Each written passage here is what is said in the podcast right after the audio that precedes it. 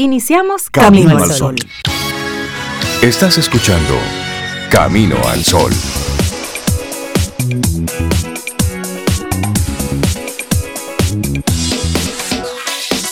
Buenos días, Cintia Ortiz, Sobeida Ramírez y a todos nuestros amigos y amigas Camino al Sol oyentes. Buenos días. Hola Rey, muy buenos días. Buenos días Cintia, para ti también, para Laura Sofía y bueno, para toda nuestra tribu de Camino al Sol oyentes que nos acompañan. ¿Cómo están? Ay, me gustó eso de tribu. me sentí de mirado.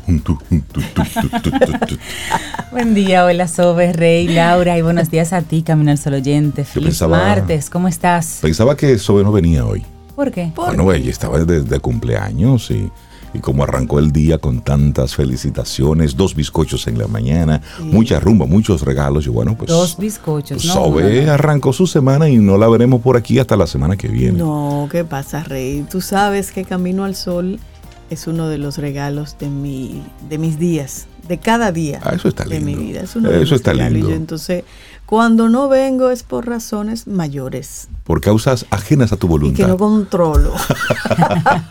Pero si es por mí misma, no, siempre estaré aquí, claro. Mi, misma siempre estaría mi misma aquí, porque es un regalo para mí. Qué bueno, qué bueno. Es un regalo y eso, encontrarnos los tres. Y eso es para nosotros reflexionar y hacerle la pregunta a nuestros Camino al Sol oyentes, precisamente conectado con lo que es la intención del día de hoy. Sí. Una pregunta para reflexionar.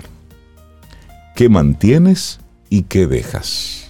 Ah, yo mantengo ah. camino al sol, siempre. Tú sabes que esa pregunta no, no nos las hacemos con, regularidad. ¿Qué mantengo? ¿Qué, qué, ¿Con qué me quedo? ¿Mm? ¿Qué mantengo pero qué suelto? Claro. ¿Qué cosas abro las manos y dejo que se vaya? No es que yo lo empujo, no, no, no, no. Simplemente usted deja que se vaya y se acabó. Y nosotros ahí entra creemos en eso, porque nuestro jingle de hecho dice esas palmas al cielo para dar y recibir. Claro. Entonces creemos en eso, en ese intercambio de, energía con el universo y tú das y te dan. Y hay cosas que te dan y tú dices, mira, eh, gracias, pero no gracias. no. gracias, pero no gracias. Y, tú sabes y otras que sí. Que responderse esa pregunta, sobre todo, ¿qué mantienes? Te ayuda a ver la abundancia que hay en tu vida, que a veces uno la pasa por alto. Y además te ayuda a valorarla.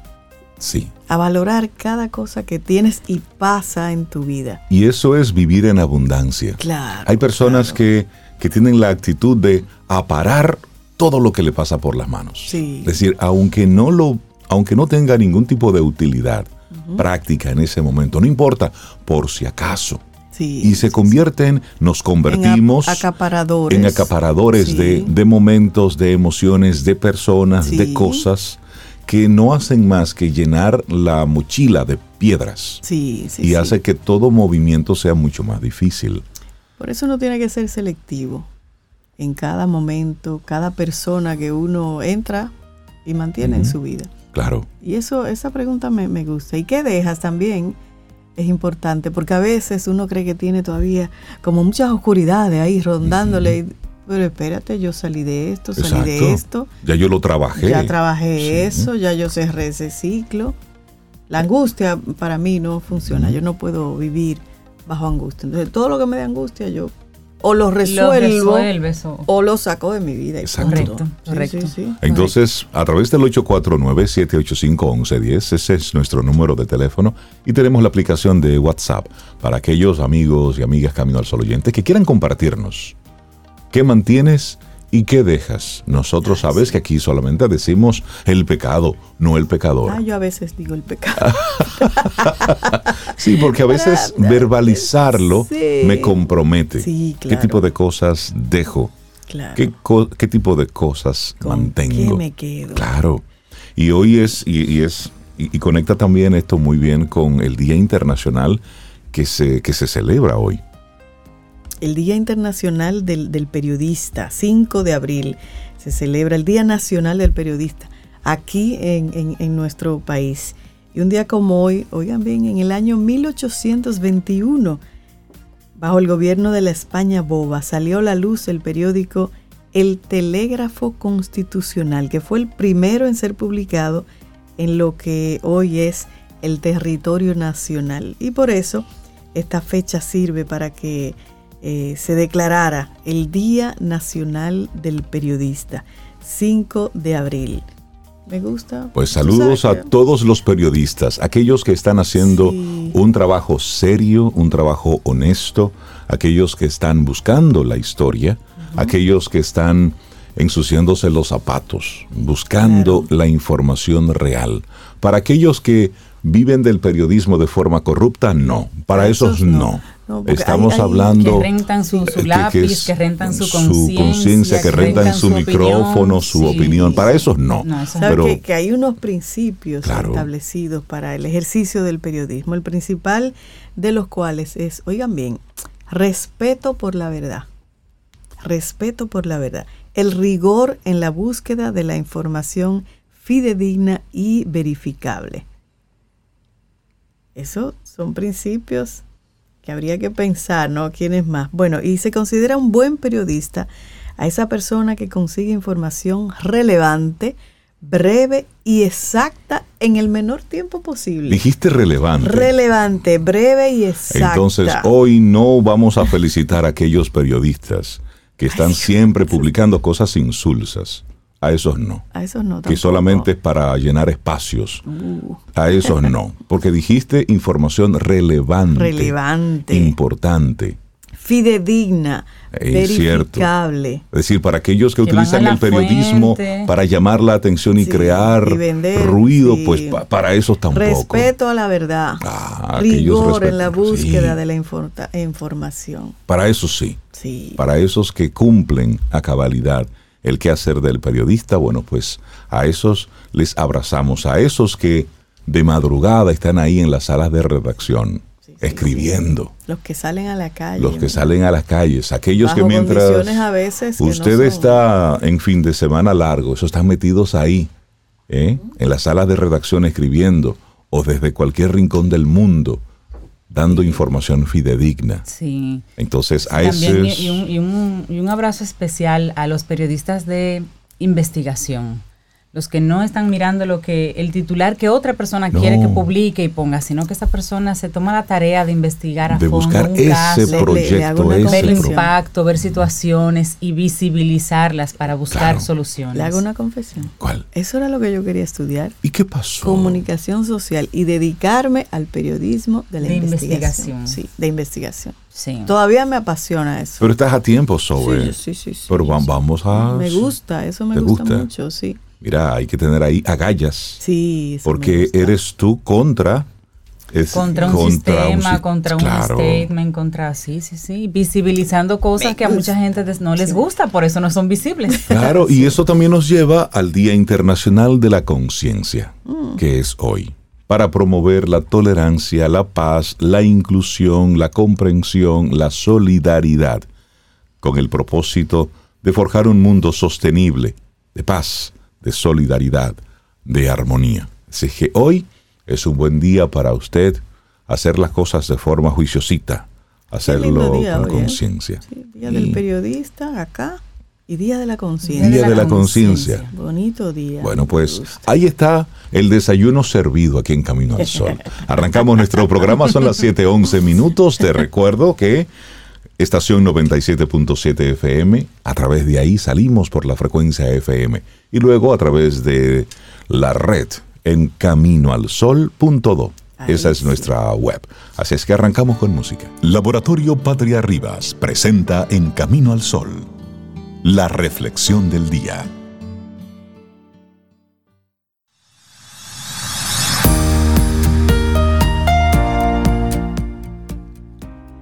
El hermoso viaje de hoy solo puede comenzar cuando aprendemos a abandonar el ayer. Steve Maraboli. Nuestra reflexión para esta mañana. ¿Qué es la ecología emocional? Y sobre todo, ¿cómo aplicarla? Sí, me, me, gusta ese término, ecología emocional. Y esta ecología emocional es un enfoque en el que la palabra central es equilibrio, con uno mismo, con los demás y con el planeta. Se trata de una visión constructiva y amorosa que ayuda a alcanzar el mayor bienestar para uno mismo. La ecología emocional Es un término acuñado en el 2002 por María Merce Conangla y Jaume Soler, dos psicólogos de enfoque humanista. El concepto fue desarrollado en el libro La ecología emocional y la propuesta está orientada a ir un paso más allá de la inteligencia emocional. Bueno, con Angla y Soler señalan que la palabra ecología proviene de las raíces griegas oikos, que significa casa, y logos, que significa conocimiento. Por lo tanto, la ecología emocional vendría a ser algo así como conocimiento de nuestra casa emocional. En general, el concepto de ecología emocional habla de equilibrio interior. Sin embargo, se diferencia de otros enfoques al hacer énfasis en que ese equilibrio personal solo existe si también se extiende a todo lo que nos rodea, en particular al planeta que habitamos. Veamos de qué se trata este enfoque entonces. Pero antes del enfoque, una frase de María Mercé Conangla y Jaume Soler que dice, una buena persona es emocionalmente sostenible cuando su vida no le pesa porque tiene una buena relación consigo misma. Es capaz de relacionarse con los demás desde la libertad y desde la autonomía responsable, en lugar de depender de ellos, y además participa dando respuestas creativas y amorosas a los problemas del mundo. Ahora sí, hablemos de ecología emocional. Los creadores de la ecología emocional la definen como el arte de gestionar nuestros afectos ayudándonos a canalizar la energía emocional derivada hacia el crecimiento y mejora como seres humanos, a la mayor calidad de nuestras relaciones con los demás y a un mejor y mayor cuidado del mundo que nos rodea. Y todo eso indican que el ser humano forma parte de un todo y que dañar al otro también termina dañándonos a nosotros mismos en la medida en que ese todo también forma parte de nosotros. Por lo tanto, el bienestar no solo depende de nuestro estado individual, sino de la armonía en las relaciones con todo y con todos los que nos rodean. También establecen que en un momento dado cada persona tiene que decidir si orienta su conducta a la creatividad o a la destructividad. En esto no hay puntos medios. Muchas veces las personas no se percatan de que han tomado esa decisión, pero sí lo han hecho. Esto se refleja en sus actitudes, conductas, emociones y sentimientos. Y es que la ecología emocional señala que, así como en el medio ambiente hay factores que contaminan, también en la vida individual aparecen elementos que generan un efecto nocivo de deterioro personal.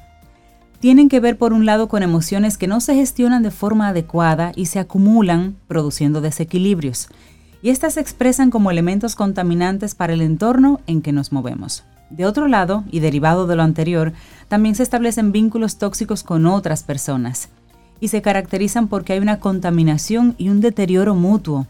De otro lado, la ecología emocional plantea que se puede ser menos vulnerable a, a los tóxicos propios y ajenos mediante la aplicación de algunos principios que vamos a comentar. Bueno, el primero de ellos, soltar el ego, el orgullo y el narcisismo en lugar de ello aportar por la apertura y la generosidad. También ejercer la elección es el segundo. Toda persona puede elegir no aceptar los factores que le hacen daño, bien que sea que provengan de sí mismo o de otras personas. Así es, también asumir la responsabilidad. Significa no darle una salida agresiva a las emociones negativas, sino ejercer el autoconocimiento, el autocontrol y la autoconfianza para tramitar esas emociones. Bueno, y por último, reforzar la mente. Tiene que ver con trabajar por ser más flexibles, aceptar que todos somos interdependientes y evitar las emociones, las conductas y las actitudes destructivas. Pero hablemos ahora de el paradigma de la ecología emocional conocido como capa. Sí, adoptar un enfoque creativo y no destructivo frente a la vida, según la ecología emocional, significa desarrollar una forma de mirar la realidad enfocada al juego, al aprendizaje, el trabajo y las soluciones. Todo ello se condensa en un modelo que llaman capa. La palabra capa hace referencia a las actitudes deseables desde el punto de vista de la ecología emocional de manera más concreta, este acrónimo significa, primero, creatividad. Equivale a la capacidad para buscar recursos y soluciones a las dificultades. Asimismo, ser flexible y capaz de cambiar. Estar abiertos a lo nuevo y lo inesperado y fomentar la curiosidad. Claro, y esa fue la C de capa. Ahora la A. La primera A, amor. Una persona amorosa lleva dentro de sí una fuerza constructiva que le da poder. Imprime ternura en sus acciones cotidianas. Humaniza, suaviza y sana. Sin amor, la inteligencia se torna cruel y a veces perversa.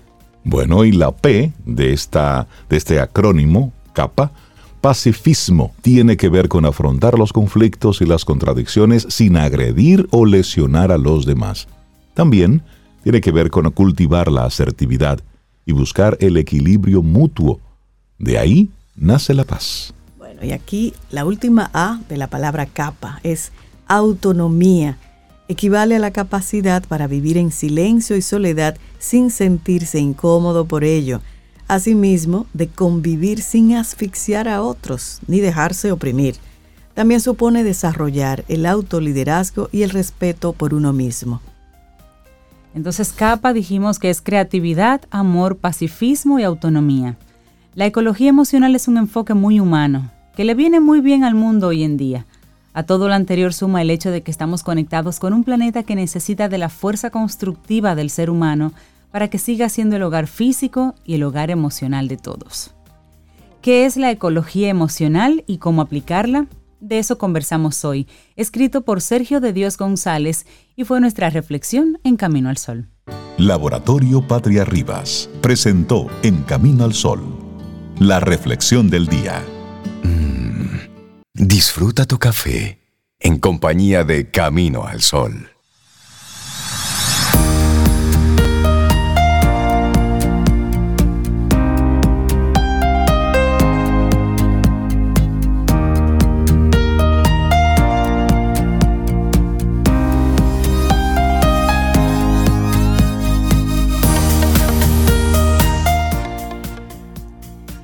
Sobre este tema del día de hoy dice Amit Ray en su próxima frase, lo que sea que venga, déjalo venir.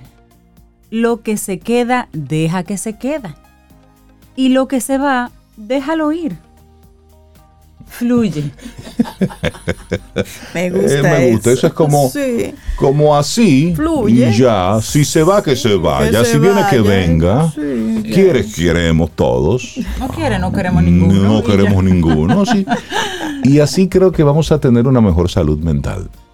Ay, sí, creo que sí. Y para hablar precisamente sobre estos temas, darle los buenos días y la bienvenida a la psicóloga, clínica terapeuta de familia, pareja y sexual, Jessica Valdés. Jessica, buenos días y bienvenida a Camino al Sol. ¿Cómo estás? Muy bien, buenos días. Con mucho agrado de saber que estoy aquí compartiendo esta mañana con ustedes. Ay, qué bueno. Y nosotros bienvenida, contentas nosotros también. y muy Felicidades, Oveida, que tuviste de cumple el otro día. Sí, Ella sigue de cumpleaños, el otro Jessica. hoy, y sigo toda la semana, Jessica, así que te agradezco las felicitaciones. Era ayer, pero es hoy. Es hoy, será mañana. Mañana, toda, toda la semana. Sí, sí, sí. Abril, son patronales, son patronales. bueno, y hoy vamos a hablar con Jessica sobre salud mental, más salud mental menos exabruptos. Ay, se parece a la, portada de un libro, ¿te acuerdas? Más, más Platón, menos más Prozac. Platón, menos Prozac. más salud mental, menos exabruptos. Hoy quiero hablarles de eso porque a veces hablamos, tuvo un exabrupto, pero sabremos bien a qué nos referimos con exabruptos que diariamente podemos tener. Siempre es importante saber que un exabrupto es un dicho, un gesto inesperado que uno manifiesta de manera enfática y con enfado. Un exabruto puede ser un insulto, una agresión física o verbal, una salida de tono. Generalmente un exabrupto se presenta en una, en una situación de tensión, hay algo que tiene que provocar esa situación que tú tienes. Y yo traigo este tema hoy justo por todo lo que se ha hablado del caso de Will Smith de ese abrupto que él tuvo en los Oscars, que sin duda te habla de que hay algo en la salud mental de él que le hizo perder el equilibrio entre lo que es él y el entorno donde él se encontraba. Y yo siento que se ha satanizado mucho lo que ha hecho cuando quizá muchos de nosotros hemos pasado por un exabrupto de ese nivel eh, o lo vemos en la noticia, pero el hecho de que lo haga él y se haga público, a veces nada más lo queremos ver a él y no nos vemos a nosotros. Entonces es importante ver cómo está mi salud mental, en qué sentido. Salud mental tiene que ver que si yo me conozco, si yo sé gestionar mis emociones, si yo tengo autocontrol, yo puedo evitar caer en ese abrupto. Y para eso tengo que tener salud mental. Salud mental es conocer cómo yo siento. Yo siempre he dicho que nosotros los seres humanos a nivel de emociones somos como un semáforo. O sea, nosotros tenemos los tres colores, el verde, el amarillo y el rojo. Cuando uno se ama y tiene autocontrol y conoce su salud mental y su inteligencia emocional, nosotros podemos saber cuándo del verde estamos pasando al rojo. Entonces, ¿qué pasa? Que uno antes de llegar al rojo, si está en equilibrio, uno en el amarillo dice, hey, párate, detente, vete de aquí, contrólate, vete allí, camina, haz algo. ¿Qué pasó con él? Que él pasó directo del verde al rojo y no pasó por el amarillo. Entonces muchas veces no nos damos cuenta que esa falta de impulso, ese pensar antes de actuar, está relacionado con mi salud mental, está relacionado cómo yo gestiono mis emociones, si yo conozco cómo yo me pongo, si yo tengo recursos de cuando yo me pongo de cierta manera, cómo yo me autocontrolo a un nivel que él se le olvidó por segundo dónde él estaba. Y luego cuando comete los exabruptos, viene la famosa disculpa de, ay, es que no pensé, es que no supe, pero ya has hecho un daño al otro y a ti mismo que ha sido brutal.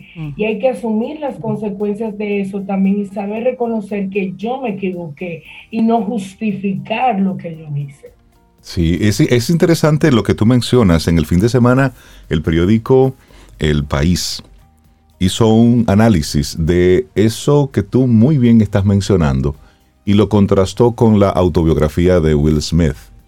Y ellos dicen, o se resalta el periodista que hacía el trabajo, que él hizo lo que hizo por cobardía.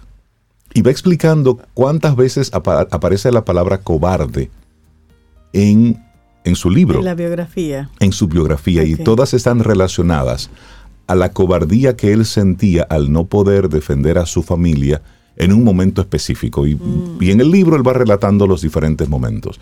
Cuando él no podía defender a su mamá cuando era golpeada por su padre, que él no podía defenderlo por cobardía. Y así va haciendo una serie de, de referencias a, a esos momentos, como él los menciona.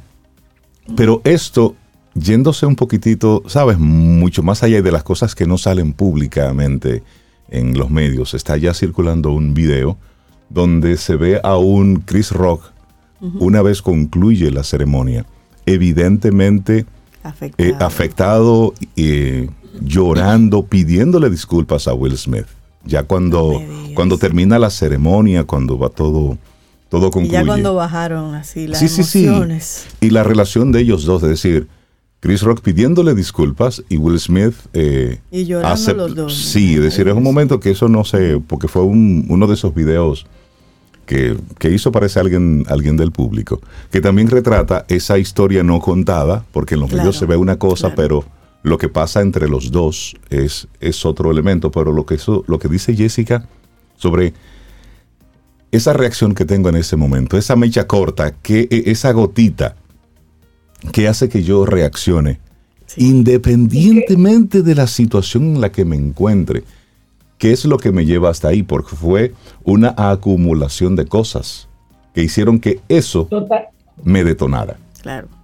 Totalmente, porque él, él, él, explotó ante un hecho, pero ahí, tienen que haber otras cosas debajo que sigo creyendo al día de hoy que había. Y fíjate algo importantísimo que tú estás diciendo, Reinaldo de cómo en un libro él habla de cómo él se sentía cuando no podía defender a su familia. Y yo te diría hoy día que todavía no sabe defenderla. Exacto. Porque él en su discurso dice que las cosas que uno hace en nombre del amor. Y yo eso es lo más que a mí me ha impactado de ese discurso. Porque sí, porque la violencia nunca es una justificación. No siempre justificar que en nombre del amor ella no pidió que la defendieran agrediendo, porque entonces la dejó más expuesta la dejó más en el ojo del huracán. Entonces muchas veces tenemos que ver y reconocer que yo hago las cosas por mí, porque no sé poner límites. No era el momento, habían otras maneras de hacer eso. Y muy importante saber de que el, la agresión física y la verdad y verbal, las dos son faltas. No hay una más, no hay una menos. Y siempre he dicho que para que haya una agresión física, tuvo que haber empezado también una verbal, pero el hecho de que yo te agrega y yo también te devuelvo con otra agresión, estamos en igual de condiciones ya, porque los dos nos irrespetamos. La clase y la educación está en haber esperado que eso se terminara, haber hablado con él, haber, usado su, su Instagram para él decir que no se sintió cómodo, pero es importante que no era el momento, no era el lugar y que el hecho de que no fuera el momento, el lugar o la forma, no quiero decir que él tenga que quedar, porque en el discurso él también manipula diciendo que hay veces que estas cosas pasan como artista, que la gente te ofende y tú te tienes que quedar callado, pero estemos claros también que toda la vida los Oscar han tenido un discurso de bullying. Siempre ha habido Totalmente. Todos los momentos. todos los momentos de presentación siempre es haciendo bromas y burlas de los que Y de muy mal gusto. La gente se ríe como por no dejar. De repente tenemos más de 80 años viviendo eso, aceptando eso y quedamos callados y ahora queremos satanizarlo a él como el gran mí Recordemos algo, él es un ser humano y mucha gente que lo admira a él está en duelo. ¿Y el duelo cómo ha comenzado con él?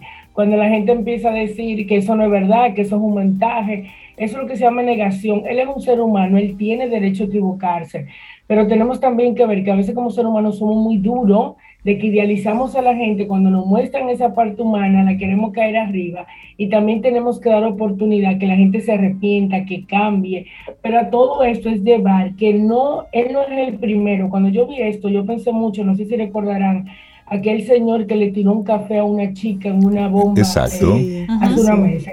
Eso es lo mismo, eso es una agresión. Claro. Totalmente. Sin justificación.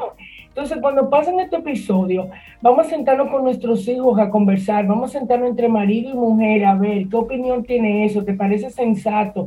¿Qué tú hubiese hecho? ¿Cómo tú hubiese controlado? Esa no es la mejor manera. Cada vez que ocurren hechos que no aprobamos, tenemos que ver cómo lo hubiese hecho yo, porque a veces decimos, si me pasa a mí, yo hago eso mismo peor. Entonces tiene que revisarte, porque tú no te puedes dar el permiso de perder el autocontrol ni las emociones. Hoy ahí lo están votando en una academia, pero quizás nosotros nos votando un trabajo, o quizás perdemos un matrimonio. Exactamente. Entonces hay que pensar antes de actuar. Es así, es así.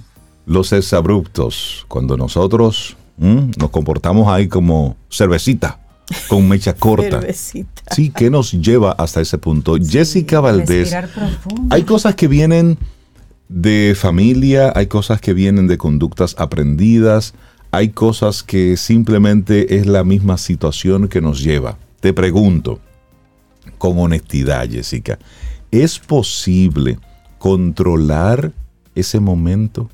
¿Es posible identificar algún tipo de herramienta para yo que identifique, por ejemplo, en mi entorno, en mi sistema eh, educativo, en mi sistema cultural, que tiendo a eso, ¿es posible controlar esa emocionalidad?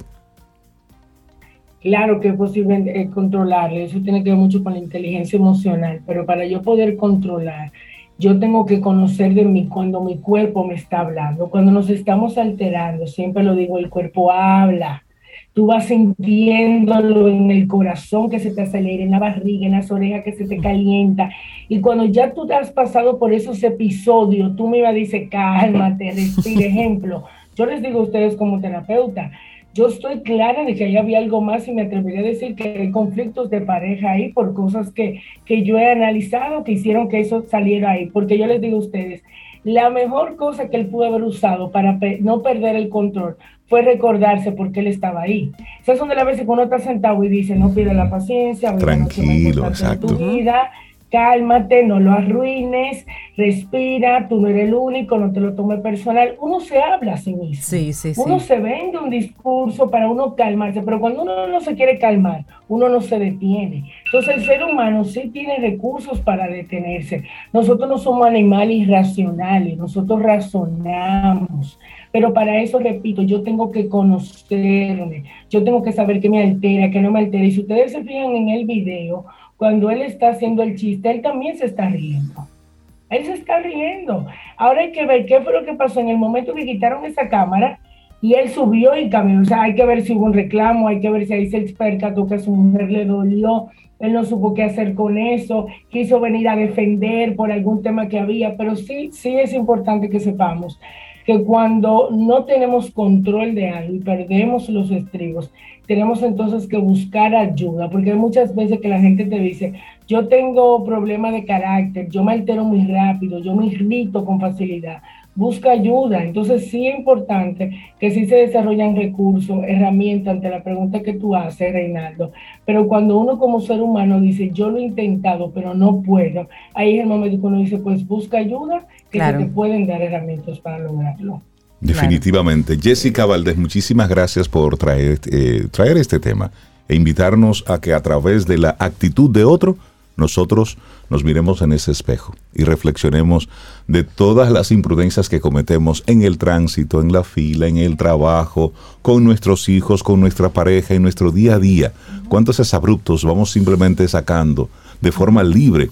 Y entonces nos vamos dando una serie de permisos que luego no podemos controlar a esa bestia que nosotros mismos hemos ido alimentando. Con ese discurso barato de que yo soy así, de que mi familia es así, de que es mi personalidad, los de que apellidos se me ponen, se me cruzan. No soy yo. Todo eso es un discurso no soy yo cuando me transformo, la, película. Exactamente. Así que esa persona que a veces actuamos de esa manera, capa con nosotros. Capa con nosotros.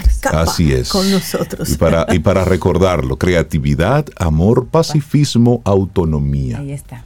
Jessica Valdés, la gente que se quiera poner en contacto contigo, ¿cómo puede hacerlo?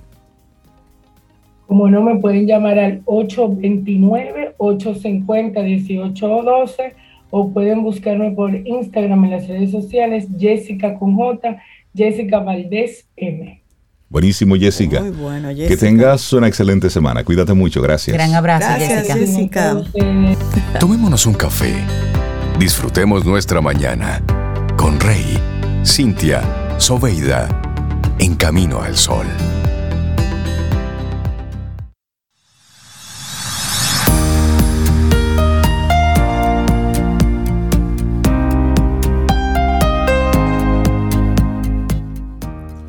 Y dijo una vez el gran filósofo Sócrates, solo hay un bien, el conocimiento, y solo hay un mal, la ignorancia. Y Seguro Sura República Dominicana se preocupa por brindar conocimiento a las personas a través de nuestro segmento conjunto Quien Pregunta Aprende con Escuela Sura, donde conversamos siempre de temas actuales, desde el enfoque de tendencias, de riesgos y seguros. Sintoniza un interesantísimo tema la próxima semana que ya estamos preparando para ti para nosotros. Quien pregunta aprende con Escuela Sura. Y nosotros seguimos aquí avanzando en este camino al sol. Muchísimas gracias por todos los mensajes que nos envían a través de nuestro número de teléfono en el que tenemos la aplicación de WhatsApp, el 849-785-1110. Muchísimas gracias por, por conectar con nosotros y ser Cualquier cosa son coproductores de Camino al Sol. Bueno, cualquier cosa más son que cómplices. coproductores son cómplices, cómplices de todo lo que pasa aquí. Muchísimas gracias por ello y bueno, darle los buenos días y la bienvenida a, una, a una mujer que nos gusta conversar con ella. Ella es una de esas gente que nos gusta. Así es, así es. Josefina Luna, pediatra, comunicadora, conferencista, educadora sexual y de familia experta en protección infantil bueno, una mujer que, nos gusta conectar con ella, pues ella es psicóloga. ella es psicóloga. Con los temas. y amiga de Camino al Sol. Sí, claro. yo, dije pediatra, no, es psicóloga. Hola Josefina, ¿cómo está? Pediatra. Pediatra, puericultora, sí. No, me meten problemas. Ah, pediatra, sí. Aquí, entre tantas cosas leyendo aquí, tú sabes. Mira, ¿cómo te estás, Josefina? Ay, yo estoy súper contenta de estar con ustedes. Bueno, los escucho todos los días, aprendo muchísimo. El programa de hoy ustedes yo creo que me lo están dedicando a mí. Yo digo, pero esta gente es que, que, que, cada situación en la que estoy me mandan respuesta. de verdad, de verdad. Hay una conexión muy interesante y que, y que la percibo con, con, con ustedes, con el programa y muy agradecida también de la oportunidad que me dan de, para hablar eh, y para igualmente apoyar a la comunidad de ustedes para un tema que, que es, una materia pendiente en este país. es una materia pendiente que no, ha, no se ha querido ver de frente. Y lo que estaremos compartiendo con Josefina es precisamente cómo y cuándo iniciar la educación sexual en los niños. Ese es el tema que estaremos tocando. Sí, bueno, ustedes eh, eh, saben la, dificultad que ha tenido nuestro país justamente de que tengamos o de que a través del Ministerio de Educación se tenga un programa de educación sexual. Sin embargo, yo quiero enfocarme en la importancia y el rol que tiene la familia en la educación sexual de sus hijos, porque hay muchos mitos, muchos tabúes, muchos desconocimientos sobre el tema. Eh, los papás se preguntan cuándo comenzar, qué le digo, si yo no sé la respuesta, qué hago. Entonces se entran en una maraña ahí de, confusión, aparte de que por un lado escuchan voces que, dicen, no, no, no, no, no le hablen a los muchachos de esas cosas. Otros que sí, que háblenle y díganle más. Entonces, es sencillo, hay un punto medio y yo pienso que esta conversación que voy a tener con ustedes y con eh, eh, sus seguidores y, con Luz Camino al Sol oyente es justamente para invitarles a que eh, vean la importancia que tiene educar sexualmente a sus hijos, sobre todo cuando están pequeños.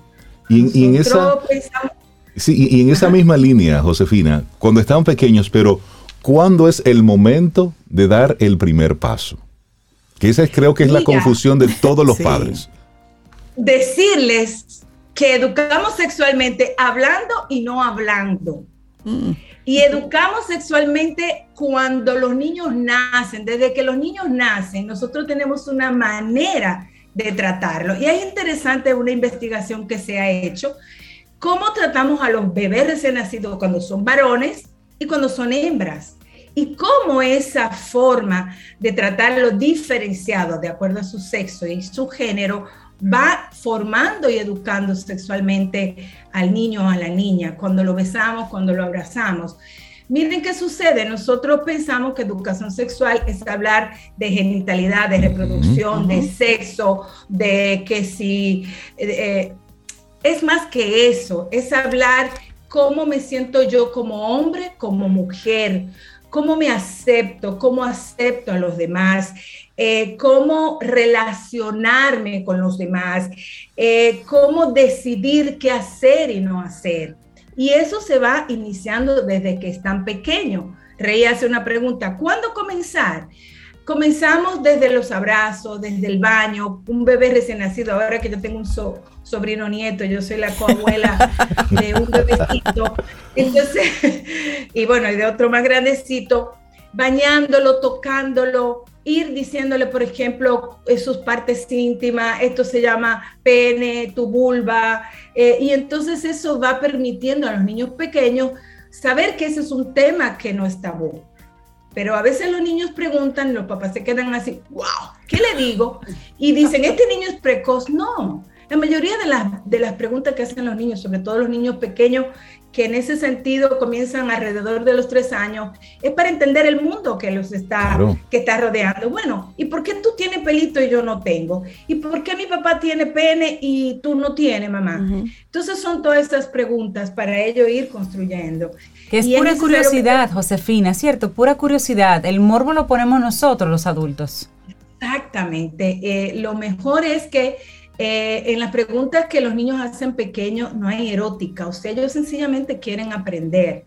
Y sí decirles que la sexualidad se vive diferente en cada etapa. Cuando se recién nacido, cuando se es un niño en los primeros, eh, primeros años, en la primera infancia, en el preadolescente, adolescente, adulto. Entonces, cada etapa también tiene sus eh, conductas y cómo se vive. Por ejemplo, cuando los niños pequeños se tocan en su parte íntima, sobre todo los varones que se tocan el pene, que se da cuenta que da ay, como una coquillita chula, ellos se están conociendo.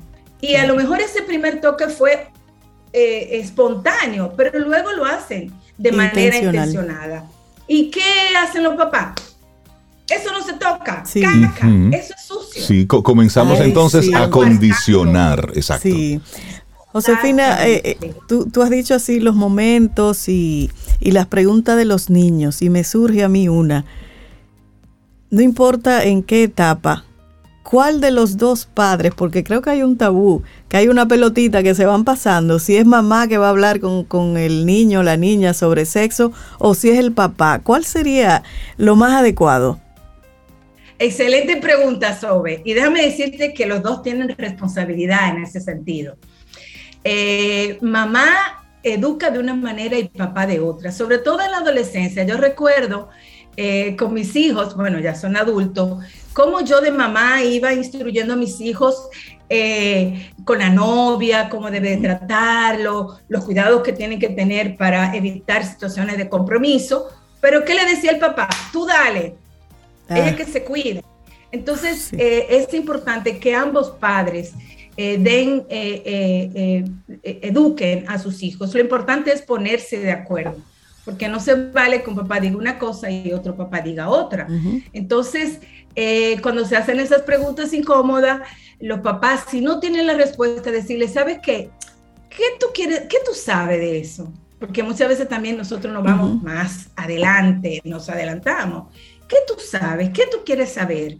Y en un momento dado, si papá o mamá no tiene la respuesta, decirle, ¿sabes qué? Mira, voy a investigar y te voy a comentar y te voy a decir. Pero de verdad que se hace muy sencillo. Eh, siempre que nosotros como papá vayamos perdiendo ese miedo, porque es un miedo aprendido.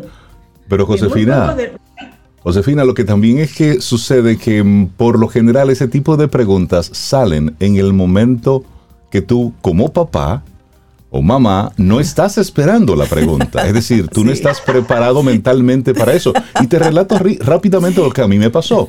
En una ocasión, Cintia estaba de viaje y yo estaba tumbado en la cama viendo Discovery Channel, no, National Geographic, con Elizabeth. En la cama. Y estamos viendo programa de animales. Y entonces viene la promoción. ¡Vum! Luego de la pausa, Sexo Salvaje por Discovery. Yo me, entonces, entonces Eli tenía seis años, me mira y me dice, papi, ¿cómo así? ¿Qué es eso? Sexo salvaje. Uh. Digo, y Cintia no estaba. Ahí viene la pelotita, suerte que Cintia no estaba. Y yo me, y yo me dio dormido. Mira, ese tema, cuando venga tu mamá lo hablamos. Ah, ¿eh? viste. Pelotita remota. Pero, pero, yo, ¿Y tú qué crees? ¿Qué tú crees? Y así tú vas dirigiendo la pregunta. Y devolverle la pregunta. Eh, ciertamente yo reconozco que muchas veces a los papás eso se le hace difícil. Mira, yo tengo muchas anécdotas de mis hijos y a veces cuando yo hablo de esto los expongo mucho, pero por decirte de uno de ellos que me dice, mamá, ¿y qué es la masturbación? Y sale el otro más pequeño, oh, eso que tú haces cuando te le estás jalando. cuando te estás jalando el pene, tocándote el pene. Entonces, eh, esas son conductas que son normales en los niños y que nosotros tenemos que verlo como tal. Miren por qué eh, para mí esto es un tema importantísimo, fundamental, porque es un tema de vida, porque es un tema que te va, eh, nosotros estamos muy preocupados, ocupados de la educación de nuestros hijos, pero la sexualidad es una parte de la, del, ser humano, es una parte intrínseca del ser humano que es necesario formarla, educarla. Entonces nosotros estamos dejando que nuestros hijos se eduquen por la pornografía, que está altísima. Así es. Los niños están usando pornografía a muy temprana edad, por los medios de comunicación, las canciones que nos vivimos quejando de eso, la televisión, la serie, y estamos dejando esa parte tan importante del ser humano eh, eh, en manos de personas que no tienen esa formación.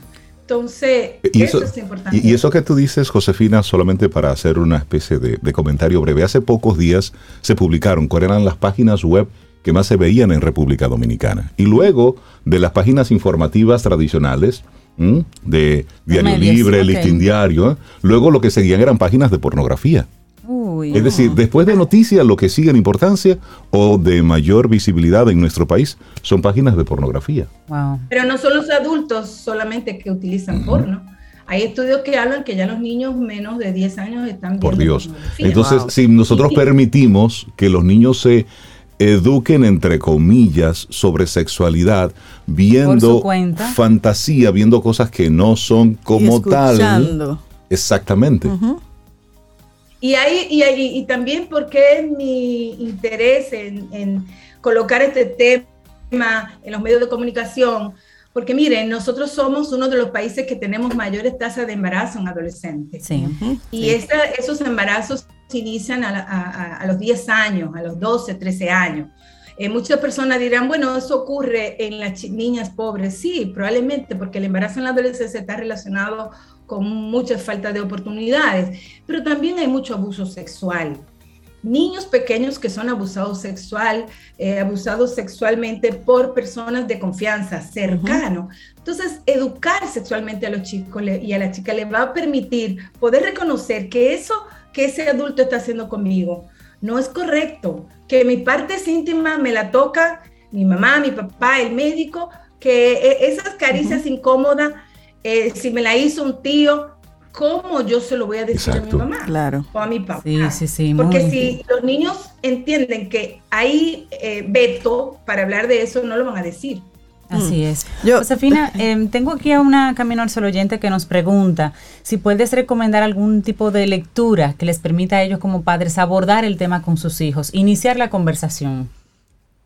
Sí, buenísimo. Mira, eh, le voy a pasar a, Laura una serie de, de libros eh, que son, que yo los recomiendo, que son muy, muy buenos, muy importantes, eh, tanto para hablar a los niños pequeños como para hablar con los adolescentes, porque en el momento que los papás y la mamá se deciden hacerlo y no esperar que la escuela lo haga, porque es una responsabilidad de la familia, eh, ellos van a ir perdiendo el, el miedo. Eso lo, lo expongo, por ejemplo, con mi hermana. Mi hermana, luego de yo insistir con ella, pues se abrió la posibilidad y pudo educar sexualmente a sus hijas, quitando ese miedo y ese tabú que nosotros como papá muchas veces tenemos. Entonces, eh, eh, es importante. Eh, yo pienso que además de estar pendiente de de las, las clases extramuro, de qué tan inteligente es mi hijo. Esto es una parte vital del ser humano que no debemos dejarla de mano de, de, desconocido o de los medios de comunicación. Y aquí, aquí nos hacen propuestas ya, Rey Cintia, Josefina, de abrir unos conversatorios para padres sobre cómo abordar este tema con los niños. Pero de nuevo te hago la pregunta. ¿Al niño varoncito le habla el papá de sexo? Y a la hembrita le abra la mamá? ¿O cómo es? Eh, mira, pues, o los dos juntos. Que, ambos pueden hablar el tema. Depende de a quién le hagan la pregunta. Eso ah, que rehizo, de que espérate que tu mamá venga. No, no, Josefina, me sacó, me sacó de base esa muchacha. Le sacó y, yo medio dormido. Yo no, espérate, yo no puedo solo con esto.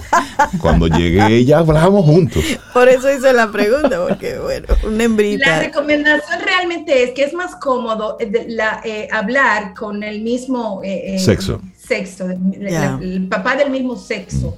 Eh, es más cómodo porque tiene conocimiento que le van a, facilitar poder hablar del tema porque lo tiene más conocido. Sin embargo, hay momentos en que ambos tienen que tener una posición encontrada para ese tema. Por ejemplo, en el caso de los adolescentes y de las adolescentes, por ejemplo, es más fácil a una mamá que eh, hablarles de menstruación, hablarles de, cómo manejarse en una relación, cómo cuidarse. Eh, y a los varones, entonces el papá puede decir, ok, eh, cómo te debes de manejar el uso de los, del condón, a la chica las pastillas. Entonces es más fácil para el papá del mismo género en ese sentido.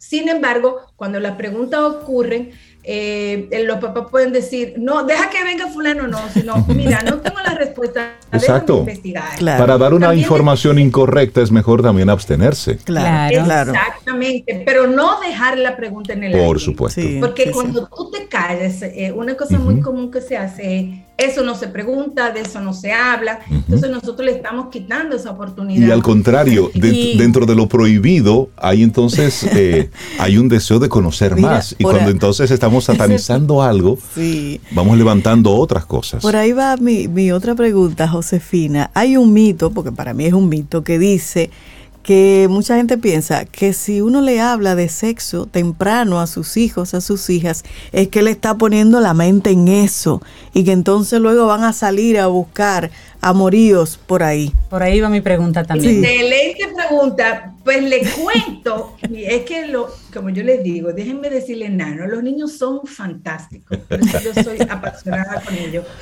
Oye, cuando tú le das una información a un niño que no está preparado para recibirlo, no le interesa, no, le pone atención. Ya, listo.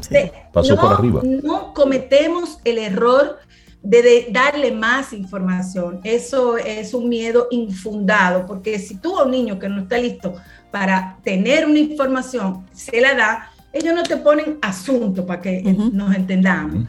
Entonces, eh, eh, eh, ellos van a ir adquiriendo la información de acuerdo a su capacidad de entendimiento. Y obviamente la educación sexual eh, es de acuerdo al momento evolutivo que tiene un niño o una niña.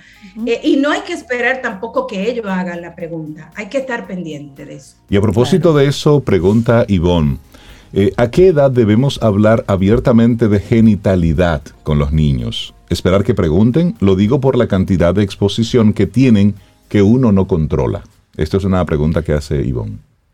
Sí, Ivonne, mira, decirte que eh, anteriormente decíamos, bueno, cuando ellos hagan la primera pregunta, pero eh, la recomendación es estar abierta a eso. Y si tú, por ejemplo, en la tele, y dependiendo de la información que tiene tu hijo y de la edad, ve quizás una persona desnuda o alguna actividad que tiene tu hijo de interés, entonces tú decirle, por ejemplo, eh, se permite que los niños, se recomienda que los niños se bañen con los papás de diferentes sexos hasta que ellos se sientan incómodos, pero ellos van a comenzar a ver, ah, bueno, pero mira, mi papá tiene el pene más grande, mi mamá tiene eh, pelitos, ellos pudieran estar interesados en esa diferencia y entonces eh, es una buena oportunidad para hablar. Otra buena oportunidad para hablar es en alguna situación que se vea en, una, en un anuncio, en la tele, en la vida diaria, eh, la mamá está, eh, la, vecina está embarazada. Es un poco poder hablar sobre el tema del embarazo, eh, ir quitando ese miedo e ir introduciendo informaciones, aunque yo no esté interesado específicamente en ello, nosotros comenzar a ponerle la información que ellos puedan manejar. Entonces, es un poco eso. No hay una, no hay una, una edad fórmula mágica para, para educar sexualmente a los hijos.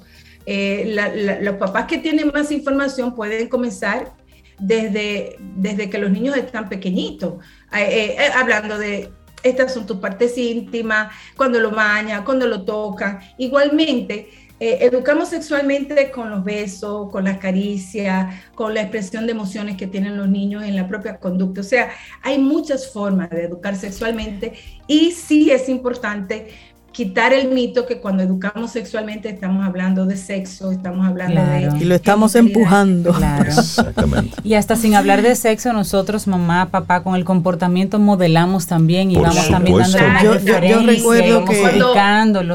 Claro, cuando papá y mamá se besan, se abrazan. Que eso era un tabú antes, yo no sé ahora, pero antes las parejas, los esposos no se daban cariño y mucho menos un beso. No había demostraciones de afecto frente a los frente niños. A eso es terrible. yo recuerdo una vez cuando estaba, bueno, no tan chica, eh, se habían casado dos vecinos y yo, ellos entraron a la habitación y yo me quedé en una esquinita, porque era, había una, eh, no había puerta, sino una cortina, yo me quedé en una esquinita un poco para mirar lo que ellos estaban haciendo, porque yo tenía curiosidad. Obviamente me dieron un, cachetón, pero sí, eh, eh, tenemos mucha curiosidad, aunque no hablemos de eso. eso es importante, estar disponible. los cursos, los talleres, eh, yo pienso que el papá es necesario ponerse en eso, quitar el miedo y quitar el miedo, porque aunque no hables con ellos no significa que ellos no tengan acceso a eso. por supuesto. Y lo van a ver distorsionado entonces. Josefina Luna, esta es una conversación que creo apenas está iniciando. Así es. Esto va a ser una serie. Son muchas las preguntas que se quedan en el aire de parte de, de los Caminos Sol oyentes y nuestras aquí. Y creo que nosotros como país debemos comenzar a hablar de este tipo de temas de frente, con responsabilidad, con conocimiento y sobre todo con el interés de que nuestra sociedad pueda hacerlo diferente. ¿Por qué estamos teniendo tantas, eh, tantos embarazos adolescentes? Por la forma en cómo estamos manejando el tema. Hay todo un componente socioeconómico en el entorno, pero también la forma en cómo nosotros abordamos esto. Porque, y tú lo decías muy bien al principio, la sexualidad forma parte de quien soy como persona. Y, Eso, y eso no puede ser un tema tabú. Lo que sí debe ser manejado el tema es con la responsabilidad claro.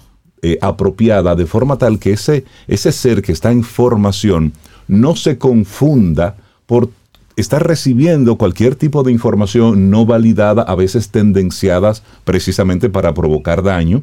Entonces luego tenemos a un niño, a una niña indefensa. Confundido, confundido. y un adulto con unos trastornos a veces importantes. Exactamente, manipulando niños. Y solamente esto desde el conocimiento responsable, desde el manejo de estos temas Por, por adultos responsables, es que podemos hacerlo diferente. Josefina, queremos extenderte la invitación a que sigamos esta conversación en otro momento. Muy necesario. Y yo quiero enfatizar, miren, yo soy pediatra. Yo tengo una maestría en educación sexual escolar y otros cursos, o sea que hablo desde la voz de la, de la formación eh, y es importante para mí que esto eh, quede claro eh, en el auditorio.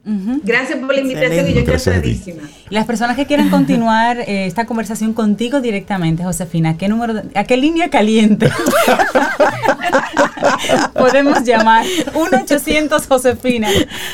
Bueno, miren, yo me estoy reorganizando porque estoy de nuevo retomando esto que, que por muchos años había estado desarrollando, pero pueden escribirme a mí, a mi Instagram, FIFA Lunar, eh, también mi número de teléfono, ¿lo puedo dar? Claro, claro. No es, el, mío personal, pero ahí puedo responder cualquier pregunta.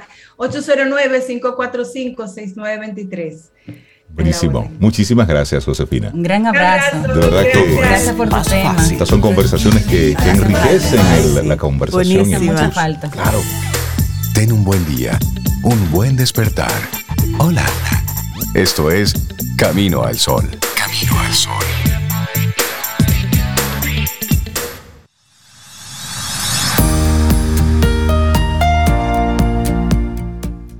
Nuestra siguiente frase es de Deepak Chopra. Dice, en el proceso de dejar ir, perderás muchas cosas del pasado, pero te encontrarás a ti mismo.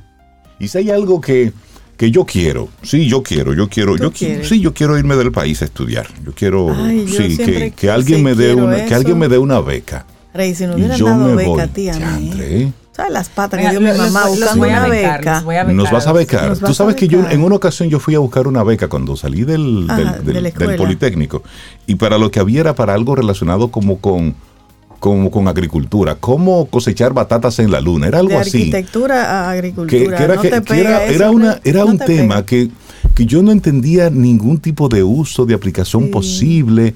Y además los requisitos eran tan eh, incómodos que se oye, pero es, es mejor que no den nada. Estoy hablando de hace más de 25 años. Más de 30 años. Más de 30 años. Pero de esa época a esta parte el mundo cambió. Y, qué bueno que cambió. hubiéramos sabido. Así es. Y vamos a hablar de esos cambios para que, para que te pongas en, situación y en contexto y sobre. Y los amigos Camino al Sol oyentes que digan, no, pero Rey, espérate, ahora hay otras becas diferentes. Nilsa Mármol y Rafael García, fundadores de CMI, eso es Conscious Management Institute, que vamos a hablar de qué es eso también. Nos acompañan en el día de hoy. Ellos precisamente vamos a hablar con ellos la experiencia de la beca de la institución, retos, oportunidades, la realidad. Así que con ellos es que vamos a esclarecer ese pensamiento de ustedes dos. Pongan atención. Nilsa, Rafael, buenos días y bienvenidos a Camino Bienvenidos. ¿Cómo están? Hola, buenos días a todos vosotros, Reinaldo, Cintia, Zobeida, todos los oyentes de Camino al Sol. Un placer. El placer es nuestro, Rafael. de estar en, su programa. Muchas gracias por la invitación. Claro que sí, Nilsa. Ustedes por acercarse también. Hablemos un poquito de todo este proceso de, de las becas, pero primero, este instituto CMI, me encanta el nombre, de Conscious Management Institute. Cuéntenos un poquito el concepto del instituto. ¿Qué hacen ustedes aquí? Bueno, pues el CMI Business School, eh, o, en, español Instituto de Administración Consciente, eh, nosotros somos una escuela de negocios que tiene un foco especial en la responsabilidad social corporativa y la sostenibilidad en, en los negocios, en todo tipo de organizaciones. Pensamos, y así es nuestro lema, el poder de la integridad, que los valores deben de estar en la base de cualquier organización. Y por eso todos nuestros programas educativos de posgrado pues tienen este énfasis en los valores, en, realmente, no solamente en crecer y lograr grandes resultados, sino en cómo los logras. ¿no? Ahí por eso hacemos mucho énfasis en, estos aspectos que son transversales para cualquier empresa y cualquier sector. Me encanta, me encanta ese enfoque. Entonces, y me gustaría, y discúlpame que te interrumpa, hablar con, con Nilsa sobre su, experiencia como, como becaria y cómo tú llegas entonces a, conectar con esto del, de este Instituto de la Administración Consciente, porque me parece interesante el nombre, a propósito de que hoy nosotros estamos, y lo decíamos al principio del programa, en el Día Internacional de la Conciencia, que es hoy. Es decir, es como conectar una cosa con otra. Qué bien, qué bien, Reinaldo. Pues sí, yo hace 15 años que, bueno, así mismo como comentaba, eh, siempre tenía la ilusión de irme a estudiar fuera, estuve mirando distintas convocatorias, distintas posibilidades. Y bueno, eh, hace ya 15 años pues sí que fui beneficiaria de, de una beca y bueno, a través de, para, vine a España pues a hacer un MBA y a través del tiempo me fui formando más, hice otras, otras maestrías y conocí a Rafael y digamos que ahí fuimos eh, incubando la, la, empresa. En CMI Business School pues nace hace cinco años Em, pues como una idea de, cómo poder nosotros transmitir pues todos nuestros conocimientos y a la vez dejar un legado. Siempre teníamos como esa, esa inquietud, esa intención de, de hacer algo social, algún aporte y fue como la conjugación perfecta, pues cómo llevar la formación a grandes empresas, a pequeñas empresas, a directivos, pues a través de programas innovadores, disruptivos, donde pues eh, prima la innovación, el emprendimiento, la sostenibilidad, desde luego, que, que es uno de nuestros ejes centrales. Así que bueno, estamos aquí trabajando desde hace ya cinco años en The May Business School y, y, con mucha ilusión porque tenemos muchos estudiantes dominicanos. Precisamente. Dominicana es uno de los de los mercados que más con los que más estamos colaborando. Y esa es la, próxima pregunta, Nilsa. ¿Cómo desde República Dominicana podemos acceder a los diferentes programas que tienen? Pues a través de, de, nuestra, nosotros tenemos una convocatoria interna, que es bueno saberlo porque estamos participando por segundo año consecutivo a través de la convocatoria de becas de MESID, de, becas del gobierno dominicano, pero también hay personas que por distintos motivos, pues temas de edad, de índice académico, no pueden optar a estas becas, ¿no? Y nosotros animamos a que las puedan solicitar a través de nuestros propios programas de beca, que son para mm. estudiantes meritorios, que ahí no, no, prima la edad, pero sí la puntuación académica, o para estudiantes que, eh, que vengan de países de economías emergentes, como obviamente pues es República Dominicana y distintos países de Latinoamérica también para personas con discapacidad, con algún grado de discapacidad, ¿no? que tengan ya su título universitario, también pueden optar a becas que son muy, muy considerables, de hasta el 90% pudieran optar personas que tengan algún tipo de discapacidad. Y así, dependiendo de la, de la condición, ofrecemos becas a través de, de nuestro instituto, del CMI Business School. ¿Y dónde puede uno las convocatorias para los programas de octubre, que, eh, eh, que, serían los más próximos, están abiertas, con lo cual pues es un buen momento para iniciar todo el proceso de admisión con nosotros. Nilsa, Rafael, ¿dónde puede uno obtener información de los requisitos y los programas que, que están incluidos en esas becas? Pues es muy sencillo. Eh, simplemente hay que, en la dirección de nuestra, de nuestra escuela en la web, que es cmiuniversal.com. Ahí viene toda la información de los programas, de las maestrías que, pueden cursarse. y, folletos que se pueden descargar y pueden entrar en contacto con nuestros asesores académicos con un sencillo formulario de contacto. Entonces nosotros les llamaremos inmediatamente y resolveremos todas sus dudas. Nosotros tenemos también un potente sistema de financiación de, para los pagos, que es que a través de nosotros como empresa social, pues facilitamos muchísimo los estudios a, los estudiantes de cualquier, de cualquier nivel económico. Entonces no es eh, nunca óbice para estudiar en la escuela, porque tenemos muchos programas de apoyo para, para, todos los estudiantes que quieren realmente pues, tener esta experiencia de estudiar en un centro de investigación y una escuela de negocios de vanguardia en Europa, que tiene además unas raíces fuertes en República Dominicana, por su fundadora y porque llevamos ya, en realidad el proyecto llevamos más de 10 años trabajando en él y, y, hemos trabajado ya con clientes y empresas multinacionales muy importantes. ¿no? Tenemos dentro de nuestros clientes están pues empresas como eh, McDonald's, Mafre, Cabify, em, empresas públicas también como Metro de Madrid, eh, en aire, que es un controlador aéreo de España y Portugal, de España y Norte de África. Es decir, que tenemos una variedad de sectores y de clientes muy importantes. Y Trabajamos mencionaba... con todo tipo de empresas y también con, con ONGs, asociaciones sin fines eh, de lucro, etcétera. Rafael, y Nilsa mencionaba anteriormente que es eh, por segundo año consecutivo que están participando en la convocatoria de becas de la MESID. ¿Pueden explicarnos así rápidamente cómo fue la primera convocatoria? Si los dominicanos aprovecharon esta convocatoria, ¿en qué áreas más o menos quisieron participar y formarse con ustedes? Muchísimo, muchísimo. Eh, tuvimos una fortísima demanda de programas, de hecho cumplimos con creces todas las expectativas y desde luego que fue, fue muy exitosa nuestra primera participación en el programa de becas. Así que esperamos que así lo sea también en esta ocasión. Mira, y me gustaría de tener la experiencia junto con esa misma respuesta, Anilsa. Todos los temas, yo estoy dentro de su página web viendo los diferentes programas que tienen, los másteres, los diferentes cursos, y todos están muy orientados hacia, hacia el humanismo.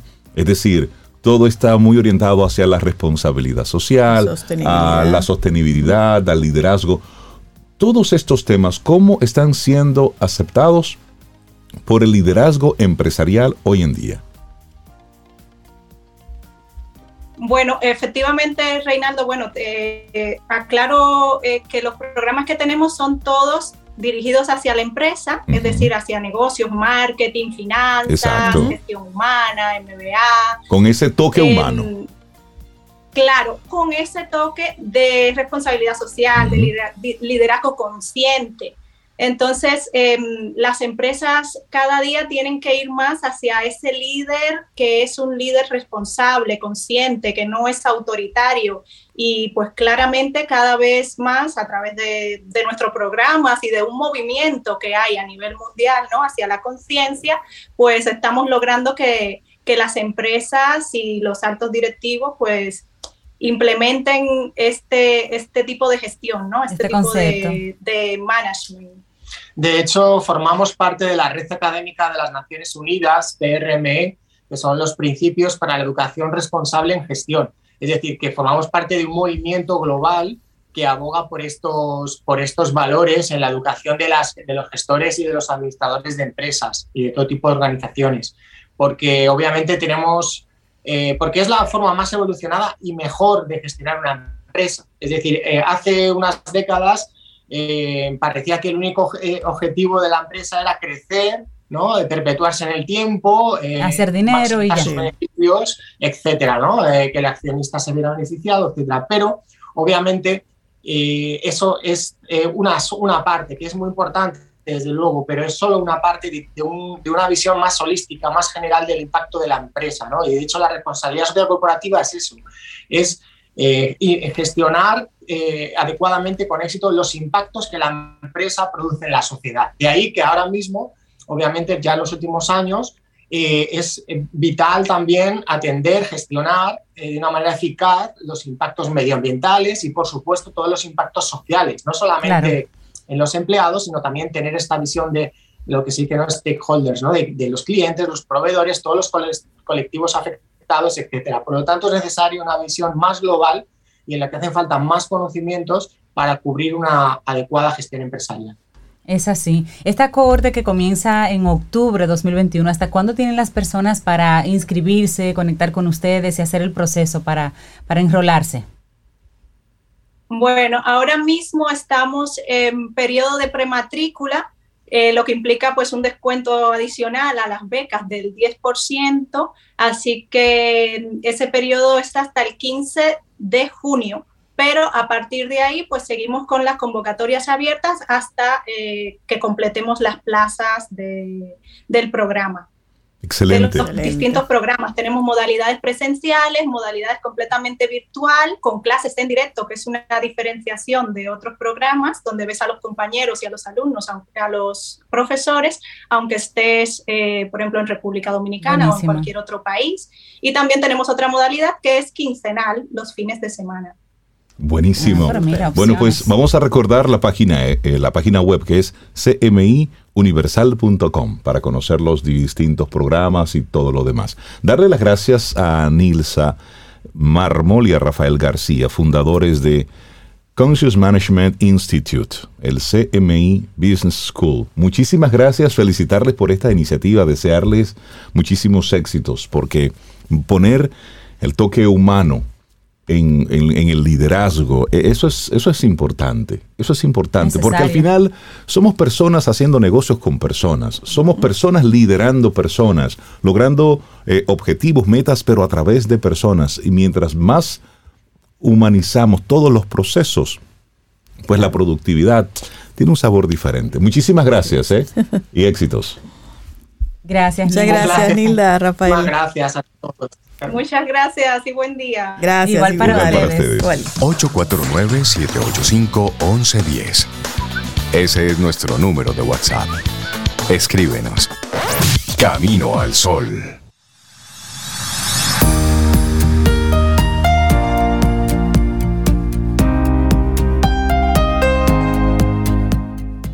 Hemos estado hablando todo el programa durante, bueno, durante dos horas de cosas para mantener y cosas para dejar ir, hacer esa reflexión. Y esta frase de Hermann Hesse me parece que es apropiada para que entendamos ese concepto.